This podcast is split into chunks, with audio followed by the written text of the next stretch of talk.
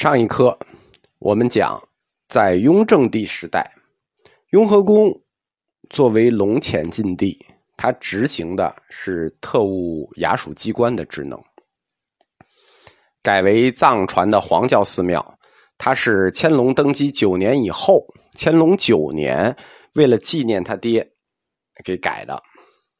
这个地儿也不想让别人住了嘛。雍和宫在成为北京地区最大的藏传寺庙之前呢，最大的藏传寺是护国寺。藏传寺庙大规模的进入北京地区是清朝以后的事，这之前主要是汉传寺庙，元明两朝有很少。但是北京地区出现寺庙是很早的事情，大约在公元五百年。就是南北朝时期的北魏时代，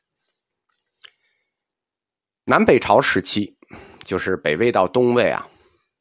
北京地区在史书上有记录的寺庙就有二十多座，比如现在通州的佑圣教寺、房山的天开寺、大安寺、闽中寺。这闽中寺是哪里呢？其实就是今天的法源寺，当时就有了。北京有句老话叫“先有潭柘寺，后有北京城”，这这不成立。在潭柘寺之前，北京已经寺庙林立了。北京地区，它这个寺庙建设的鼎盛时期非常的长啊，前后分为两段，就是有两段时间，北京地区建寺建的非常的多。前一段呢是辽金元，以辽朝为盛。辽朝的辽道宗，他是一个狂热的佛教爱好者。在那个时代，佛教曾经留下过三大藏：大正藏、赵成金藏、契丹藏。这三大藏里头，契丹藏就是辽朝留给我们的。这是第一个兴建寺庙的高潮。后半段主要就是明清两朝。清朝主要建的是藏传寺庙，抛开我们雍和宫的兴建不说啊，北京地区真正建设寺庙的高潮是在明中期，明万历年间。北京地区寺庙建设高潮为什么会发生在明朝呢？这事儿其实好理解，因为明朝拥有历史上最庞大的太监集团，达数万人。太监、后妃，这都是热衷修庙的，尤其是万历皇帝的母亲李太妃，号称九莲圣母。《明史后妃传》里说啊，这个李太妃啊，好佛，至凡煞动辄巨万，帝亦著实无算，就是他就爱盖寺庙，皇帝还经常著实无算。但是我们今天要感谢万历皇帝的母亲李妃，因为她信佛。我们今天的旅游胜地峨眉山呀、普陀山呀、五陀山、呃五台山啊，这些著名的佛教圣地，都是李太妃那个时代她捐献重修的。就没有她，我们今天很多地方我们都看不见，就功德无量。还有就是太监集团，太监热衷于盖庙，那这个事儿也很好理解。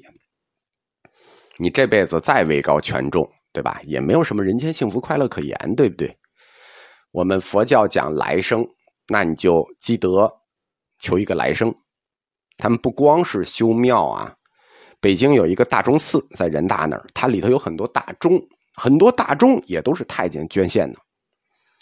明，它是太监鼎盛的朝代，就是历代的太监。呃，机关司礼监，啊，九门太监，他都要捐来生，都要修庙。雍和宫本宫就是正殿门口有一座青铜须弥山，那个就是万历年间司礼监掌印大太监冯宝捐的。当时北京地区修了多少庙呢？就光西山地区啊，就多到什么程度？多到三百多座。当时有一句诗。叫西山三百七十寺，正德年间大创作。就光西山地区就有三百多个寺。在明朝以前，北京地区附近有三个寺庙集中点第一个是在城区，啊，这个城区指的是今天二环以里啊，那不到三环，二环以里和二环边上。第二个是房山的白岱山，第三个是平谷往东，北京天津交界的蓟县。房山白岱山现在叫石经山，从隋朝开始，房山。这山上就一直在刻经，那就是著名的房山石经，后来就改叫石经山了。本名没人知道，这个书法爱好者值得一看。另一个点在蓟县，就平谷望东蓟县这个位置。平谷和蓟县是连着的。以前平谷不属于北京，它属于河北，归这个唐山专属。后来因为它中间平谷和蓟县隔了一道山，那解放以后干脆就把平谷这一半划给北京了。蓟县这个盘山号称是小江南，在清朝的时候也是一个寺庙聚集地，很多寺。乾隆皇帝经常去啊，有一段时间是每年夏天都要去这个蓟县。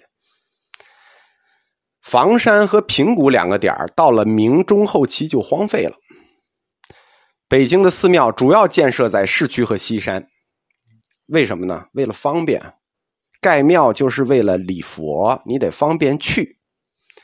到了明朝结束的时候，北京地区共修庙达七百座。清朝对小庙做了清理。到了乾隆年间，北京有记录的庙还有三百多座。梁思成先生曾经说过啊，说北京城每一寸土地的脚下都曾经修过庙。藏传寺庙大规模的进入北京，那是清朝的事情。但是明朝的时候就已经开始修了，比如什么真觉寺啊、大兴隆寺啊、大能仁寺啊。到了清朝那就更多，但是很有意思的是，它始终保持着一个固定的比例。有清一朝，藏传寺庙和喇嘛的总数一直占北京地区寺庙总数的四分之一，以及出家人总数的四分之一，就是它有一个比例。藏传和汉传的比例始终是一比三。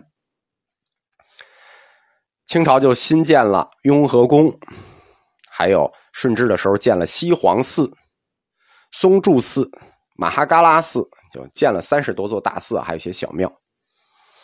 根据《大清会典》的记录，整个清朝这二百多年，共建佛寺八万座，喇嘛庙四分之一。共建了两万多座，这可能是他们预先设定好的一个比例啊。北京地区的寺庙，它除了建设时间长、建设地理的范围大之外，还有什么特点呢？那就不用说了，就是地位高，政治色彩重，政治地位高。因为毕竟几个朝代，它都是作为首都，什么宗派在北京盖什么庙。跟这个宗派的地位有关，跟当今皇上的支持有关。就是这个庙是什么，就可以知道是哪个教派现在正在得势。因为元朝、明朝、清朝这三个朝代，他所支持的藏传佛教的教派不同，所以分属于这些教派在北京盖的寺庙也不一样。元朝支持的是藏传的。萨迦派，明朝支持的是藏传的噶举派，清朝支持的是藏传的格鲁派，就是一个支持花教，一个支持白教，一个支持黄教。这个我在藏传佛教史里头已经讲的很细了，就不讲了。